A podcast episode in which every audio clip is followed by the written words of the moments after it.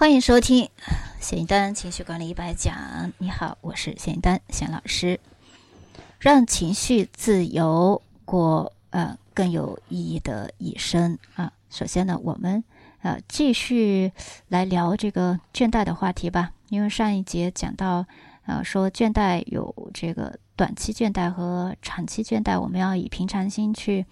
啊，接纳它，但是怎么样去做呢？还没有讲到。那今天这一节啊，就来呃带领大家做一个倦怠觉察训练，了解你的倦怠模式，就是你累觉不爱是怎么回事呀？我们有没有什么具体的方法，呃，去呃去度过啊这个倦怠期啊？今天要讲的就是这个知识点。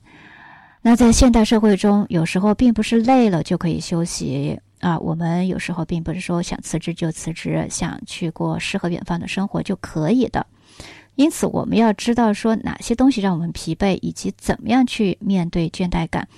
我们还需要有效的应对错策略，以减少疲倦或无力感带来的这个消极作用。因为人一旦不做事，或者是嗯做事没有动力，老是那种懒洋洋的啊那种状态。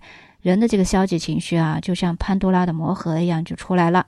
所以为什么呃，樊登老师也说过，工作是最好的修行啊。很多大师也讲，你累吗？你不爱吗？那就去工作吧，去爱吧。他讲的是同一个道理，就是人不要长时间的处于一个无力的这种状态。那怎么做呢？有以下的几点，我们一起来一条条的捋一下。首先，发现什么东西让你疲劳。如某件任务、某时某刻等等啊，这个是叫做啊，要去觉察啊。近期是发生什么事情吗？是你做这个任务的呃哪一个方面，还是说你是在一天当中的哪一个时刻倦怠倦怠了呢？啊，不要说是眉毛胡子一把抓，一下子就呃否定自己，要去分析、去归类。我我前面也说到，说人是分不同的类型的。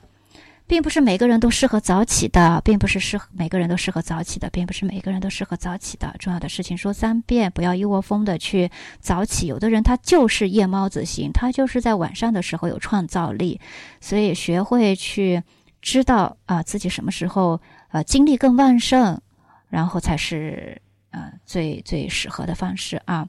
第二点就是发现短期心理后果，嗯，这个。怎么理解呢？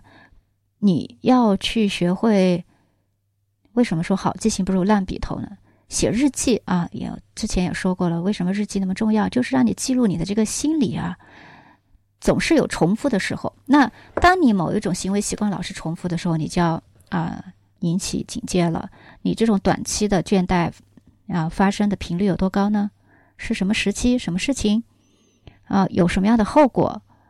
那这一次又出现同样的的情况，你就要有预期的知道，哦，我上一次是那样发生了那样的结果，那我现在这样可能还会发生同样的结果，这是觉察，对吧？有了觉察，你可能就会更呃容易就从这种呃陷阱里面走出来。所以接下来呢，如果可以，就重新安排工作；如果不能呢，要认识到你的判断可能受到影响，你可能倾向于冒险，并下。啊，草率的结论，所以就是还是要啊，看看你之前的这个嗯行为模式是怎么样的。通过以下的问题来确定你疲倦的原因，如何正常反应，以及有哪些应对的策略。问自己几个问题：是什么让你觉得累呢？是呃工作，呃是生活，是呃家人，还是你养的狗？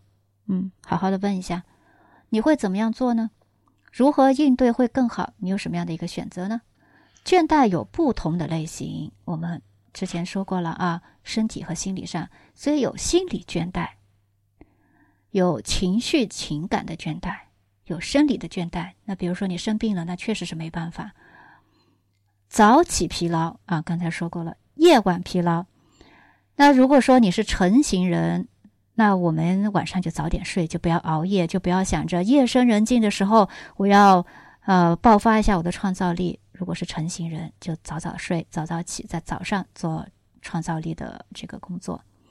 所以呢，呃，这个嗯，应对的策略是需要你和你周围的人，包括如果是找到原因是工作，就和老板啊，有没有可能你的经理啊，或者说你有一个呃成长的教练老师，嗯，或者是比较靠谱的朋友啊，或者是你的家人去商量一下。比如说你想要阅读，想要写作，但是呢，你家的猫，嗯，老是打扰你，你就要和你的猫商量一下，哎。我我我呃，关门的时候你不能开我的门啊，不然小心我揍你，对吧？